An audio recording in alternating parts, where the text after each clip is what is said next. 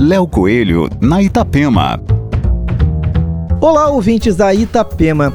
O concerto Saudades Brasileiras será realizado em forma de live pelo quinteto da Orquestra de Cordas da Ilha no dia 24 de junho às 7 da noite, com transmissão gratuita direto do palco do Teatro Pedro Ivo, em Florianópolis.